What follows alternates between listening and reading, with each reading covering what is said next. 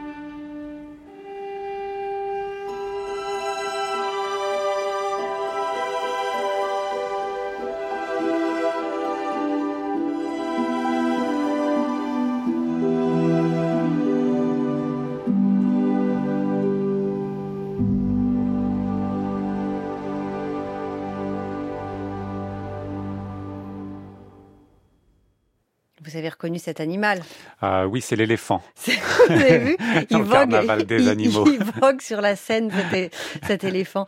Le signe de Saint-Saëns par une artiste euh, qui s'appelle Maya Bogdanovic, violoncelliste née à Belgrade en 1982. Elle a passé de nombreuses années à Paris. Aujourd'hui, elle vit à Amsterdam et ce n'est pas son premier disque, mais ce, cet opus a une saveur particulière parce qu'il réunit ces deux pays de cœur. La France, puisqu'il y a donc deux grandes œuvres de la littérature française au programme. Le premier concerto de Saint-Saëns et celui de Lalo. Et la Serbie, puisqu'il a été enregistré avec l'orchestre de la radio-télévision serbe. C'est le premier orchestre avec lequel elle a joué. Et en plus, dans la salle Koralac. Alors, je ne sais pas si vous êtes déjà allé dans cette non. salle. Je crois que vous n'êtes pas allé en Serbie encore. Non. Hein. Et vous? Eh bien, non, moi non plus. Mais ça me donne envie d'aller découvrir cette salle qui est le cœur et l'âme de la vie musicale de Belgrade. Très bel opus. Et euh, pourtant, les versions du premier concerto de Saint-Saëns ne manquent pas. Euh, il est passé sous l'archet des plus grands violoncellistes. Et Maya Bogdanovic en donne une, une interprétation très romantique, tout en lyrisme, et on va l'entendre dans le final du premier concerto pour violoncelle.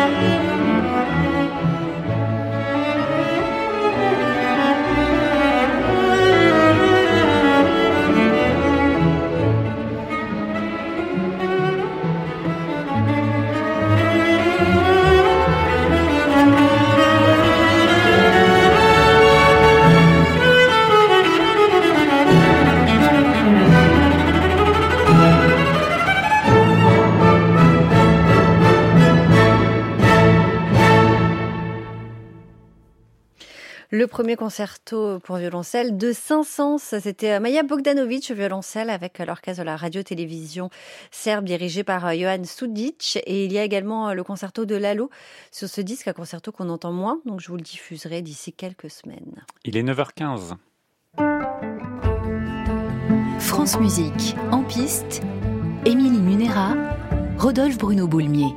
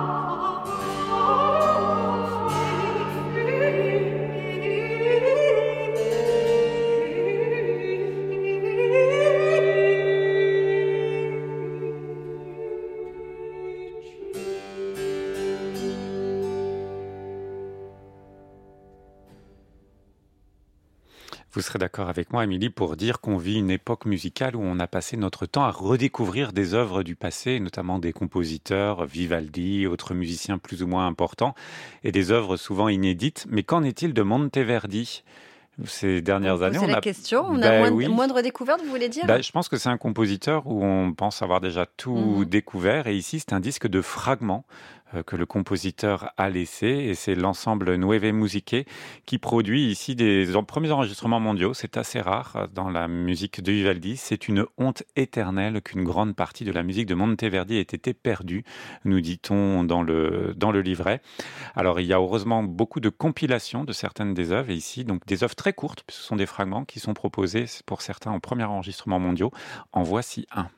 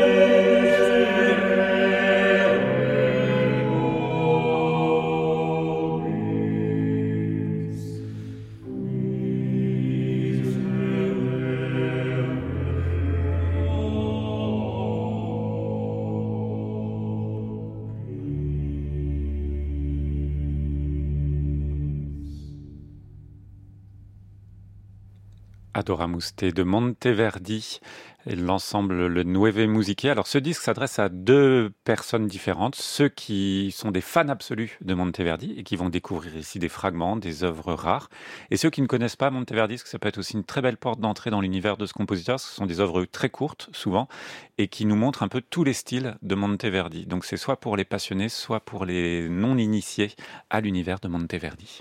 Maintenant, un coffret qui va vous faire plaisir aux auditeurs, à vous et à un auditeur en particulier. Ah, c'est une spéciale dédicace. C'est une spéciale dédicace, parce un auditeur des Alpes du Sud qui s'appelle Christophe qui nous demande souvent d'écouter le Gunt de Grieg. Ah, et eh bien, on va l'entendre. C'est bon, je l'ai pas vu, il me l'a jamais très demandé. souvent. Bah, c'est à moi. C'est à, moi que se font les, les disques à la demande, vous savez.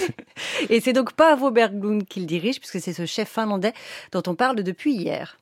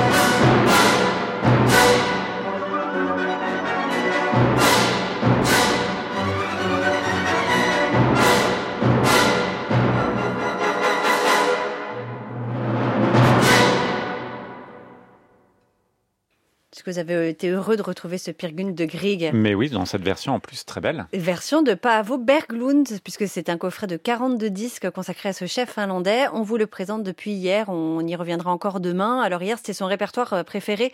Souvenez-vous, la musique de Sibelius qu'il a enregistré trois fois, trois intégrales des symphonies. Mais c'était aussi un amoureux de la musique de Shostakovich. Et il n'a pas enregistré toutes les symphonies, mais euh, celles qu'il a gravées, en tout cas, ce reste des versions d'anthologie. Et d'ailleurs, ça avait étonné à l'époque, parce que c'était vraiment pas un chef qu'on attendait dans ce répertoire. Et en plus des quelques symphonies qu'on trouve donc dans ce coffret, il y a le premier concerto pour piano enregistré en 75 avec Christina Ortiz et Rodney Senior qui était le trompettiste solo du Bournemouth Symphony Orchestra. Une version très tranchante et vive dont voici le final dirigé par Paavo Berglund.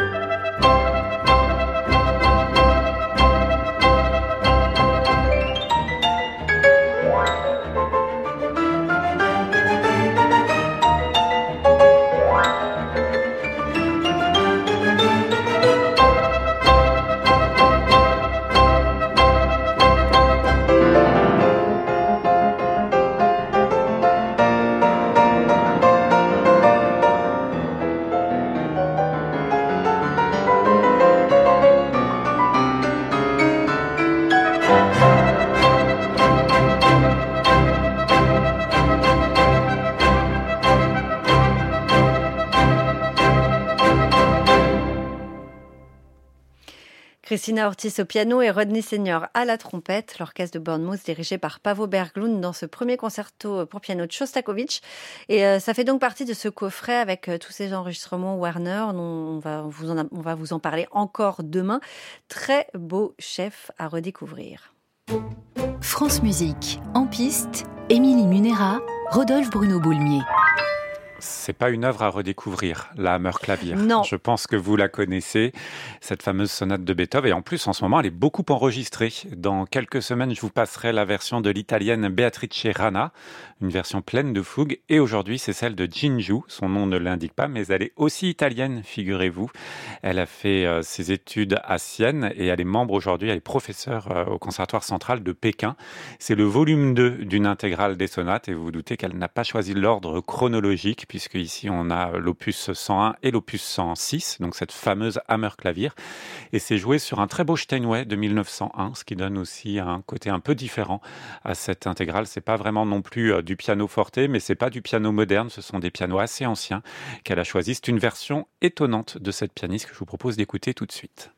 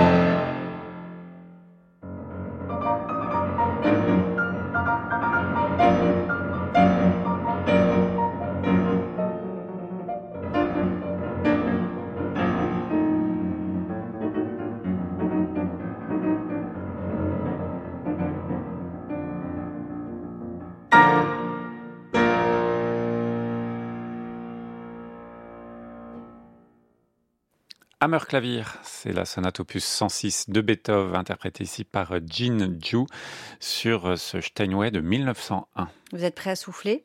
J'ai déjà soufflé. Ah, vous avez déjà, vous voulez plus? Faites un effort, s'il vous plaît.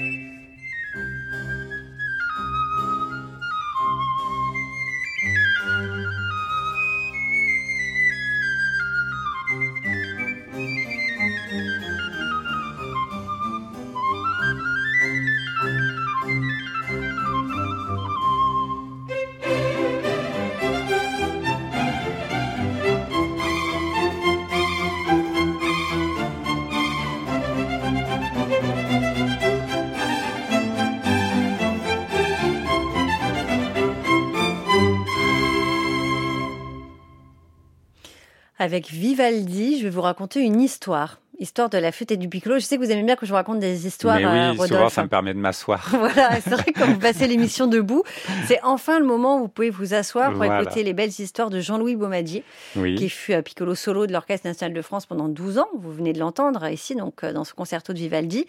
Et euh, vous l'avez aussi attendu avec avec Jean-Pierre. Jean-Pierre Rampal. D'ailleurs, le disque est signé Jean-Louis et Jean-Pierre. Jean-Louis, c'est ça, c'est Jean-Louis et Jean-Pierre euh, qu'on retrouve dans ce disque avec l'Orchestre national de France, des enregistrements réédités par un des sens qui nous raconte l'histoire. Donc, euh, à la fin des années 70, Jean-Louis Baumadier a une envie folle, enregistrer les concertos de Vivaldi avec Jean-Pierre Rampal. Et d'ailleurs, il connaissait bien la famille Rampal puisque figurez-vous qu'il avait commencé l'étude de la flûte à Marseille avec Joseph Rampal, le père de Jean-Pierre et le père de Jean-Pierre, le père de Jean-Pierre. Et après, il les a poursuivis donc avec Jean-Pierre Rampal à Paris. Et donc, euh, le flûtiste va accepter la proposition et vont enregistrer quatre concertos en juin 1979, moment de grâce. Lors de l'enregistrement, dit Jean-Louis Baumadier, j'étais transporté par le bonheur de jouer pour Rampal, de partager l'interprétation, l'émotion musicale avec lui. Je me souviens du pastis, notre boisson marseillaise que nous avons savouré après les séances. Revenu chez moi, je me revois pleurant d'émotion et de joie. Voilà, ces quatre concertos sont donc réunis sur ce disque. Elle était belle cette histoire. Vous avez vu ah elle, dure longtemps. Hein. ça, ça, fait longtemps que j'ai commencé. Il y a aussi trois autres concertos, cette fois-ci enregistrés euh, avec l'ensemble instrumental La Folia de Christophe Poiget.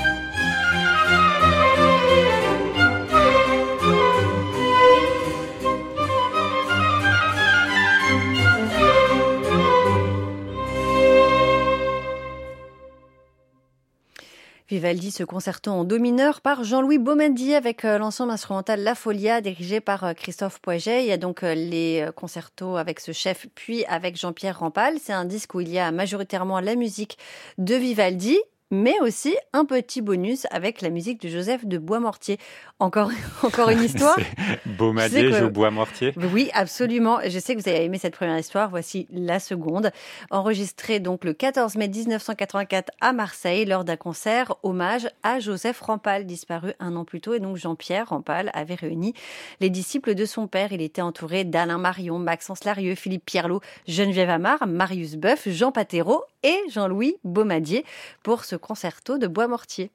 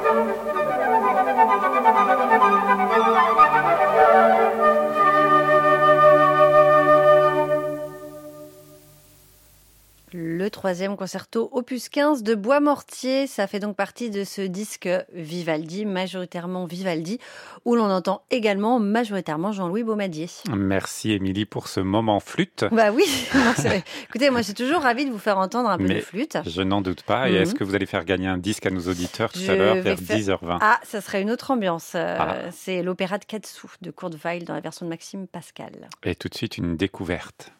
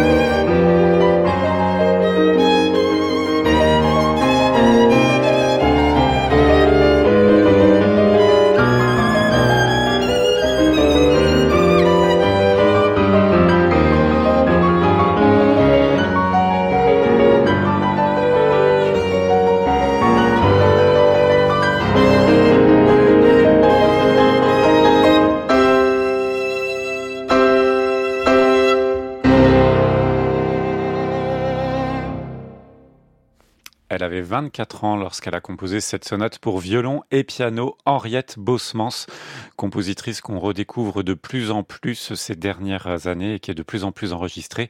Compositrice née à Amsterdam et morte également à Amsterdam en 1952. Fille de musicien, son père était violoncelliste, premier violoncelle solo du concert d'Amsterdam. Sa mère était professeure de piano et elle, elle va d'ailleurs beaucoup jouer avec le, cet orchestre en tant que soliste parce que c'était une grande concertiste, Henriette Bosmans, un peu oubliée euh, depuis, euh, depuis quelques années, mais je vous disais, on reçoit de plus en plus de disques hein, de, de, cette musicienne. Ici, c'est sa musique de chambre qui est enregistrée. Donc des œuvres de jeunesse ici. D'ailleurs, elle a pratiquement écrit que de la musique de chambre, hein, comme cette sonate pour violon ou encore ici un trio. C'est Alexandra Raklina qui est ici au violon, Daniel Greenwood et Lubiov Ubicheva qui enregistre ici la musique d'Henriette Bosmans.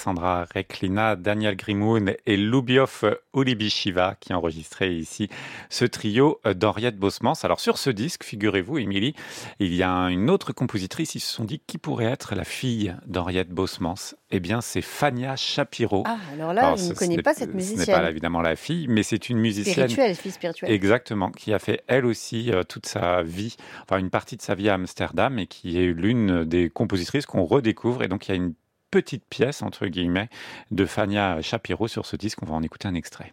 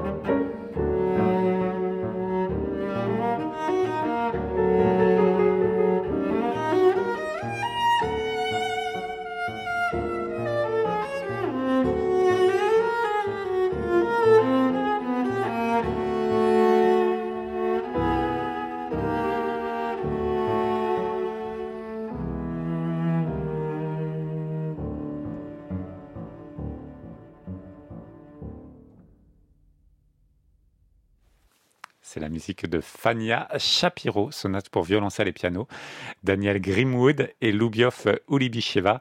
Et figurez-vous, Émilie, qu'on a peu d'œuvres de Fania Shapiro. Enfin, il y en a énormément, mais on en a peu parce qu'elle en a beaucoup composé, mais elle les a jamais terminées. Ah, elle avait un peu, je ne sais pas ce que c'est comme euh, syndrome, mais elle faisait beaucoup d'esquisses sans les terminer. Bon, celle-ci, la sonate pour violon, à trois mouvements pour violoncelle, pardon euh, Je suis même pas, sûre, figurez-vous. C'est pareil, elle n'a pas terminé non plus.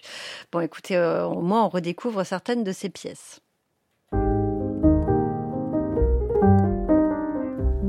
France Musique. L'opéra de Katsu. C'est un opéra de Kurt Weill et euh, c'était dirigé par le balcon avec euh, Maxime Pascal donné au festival d'Aix. Dex et donc, oh là là, il est temps que cette émission se termine. Allez-y Rodolphe, posez une question. Eh bien, Weill est associé très souvent à son librettiste, dramaturge et poète et c'est le nom de ce librettiste que nous vous demandons. S'agit-il de Baudelaire, de Hugo ou de Brecht? Baudelaire, Hugo ou Brecht, qui est associé à l'univers de Kurt Weill. Oui, messieurs, aujourd'hui, vous voyez rincer les verres et votre lit, faut bien que je le fasse. Et vous me donnez une petite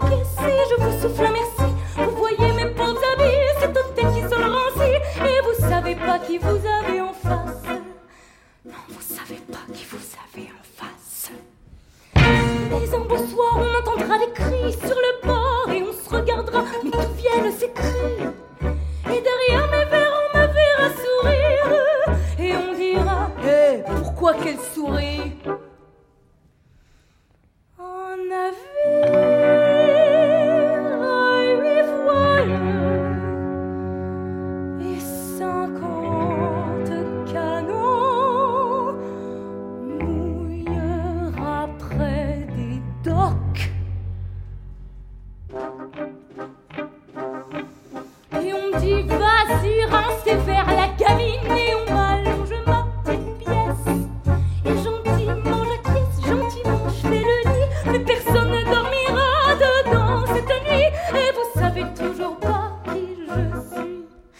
avis. je suis. Mais en plus soir, il y aura du tapage sur le port et on se demandera qu'est-ce que c'est que ce tapage? Et à ma fenêtre, on me verra sourire et on dira c'est quoi ce sourire sauvage? Du navire.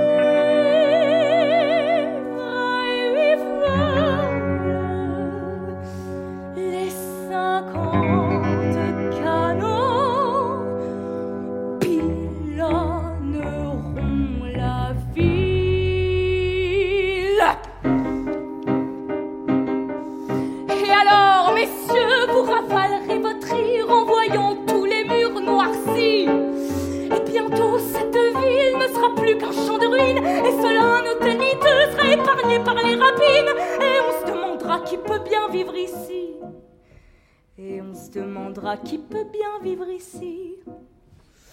Et cette nuit-là, près de l'hôtel, ça hurlera et on demandera pourquoi ils se nos deux.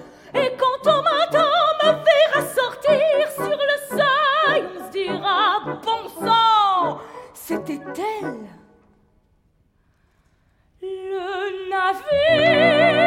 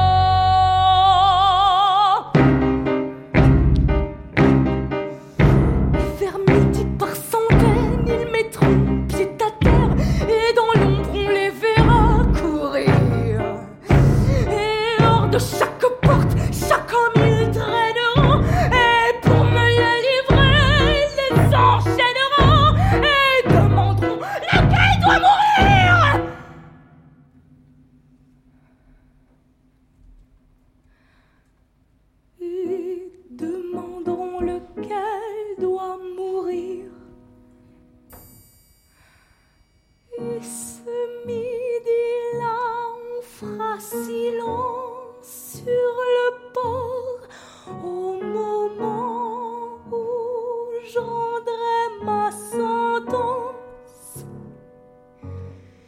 Et alors vous m'entendrez ordonner tous. Et dès qu'une tête tombera, je dirai.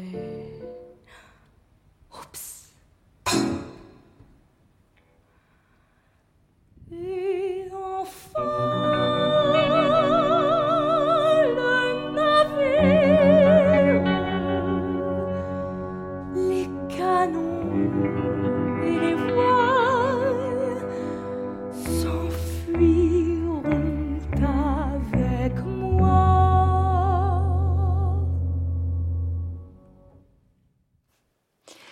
La voix de Marie Opert dans cet opéra de Katsu, euh, signé Kurt Weill pour la musique et le texte. Berthold Brecht, merci pour vos bonnes réponses. Et merci à Emmanuel Morse-Duncan, à Léa Gramusset et à Karine David. À réécouter sur francemusique.fr.